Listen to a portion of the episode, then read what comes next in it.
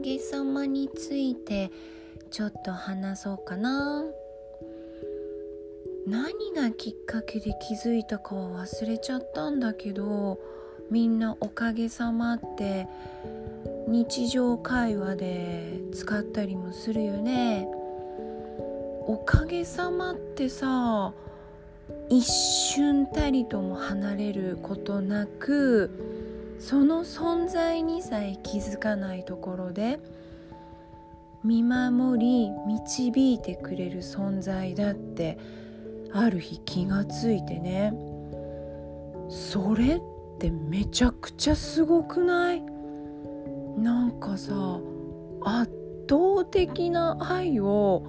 見せつけられて私号泣したんだけど。うんなん。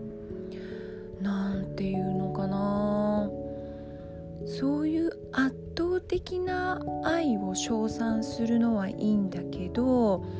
エンジェルナンバーを見たとか何でもかんでも、うん、見えない未知なる存在を美化するとさ自らハードルを上げて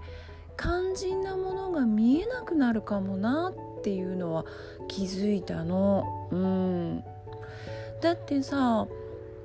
エンジェルナンバー見るとさやっぱり気持ち上がるしうんあいいことあるなって、うん、宝くじ買っちゃおうかなとかさ、うん、思うわけよね。そういうモチベーションを上げるのは、うん、いいと思うんだ。まあ何事においてもだけど依存はやっぱ違っててさ、うん、うまく使えるといいよねって話。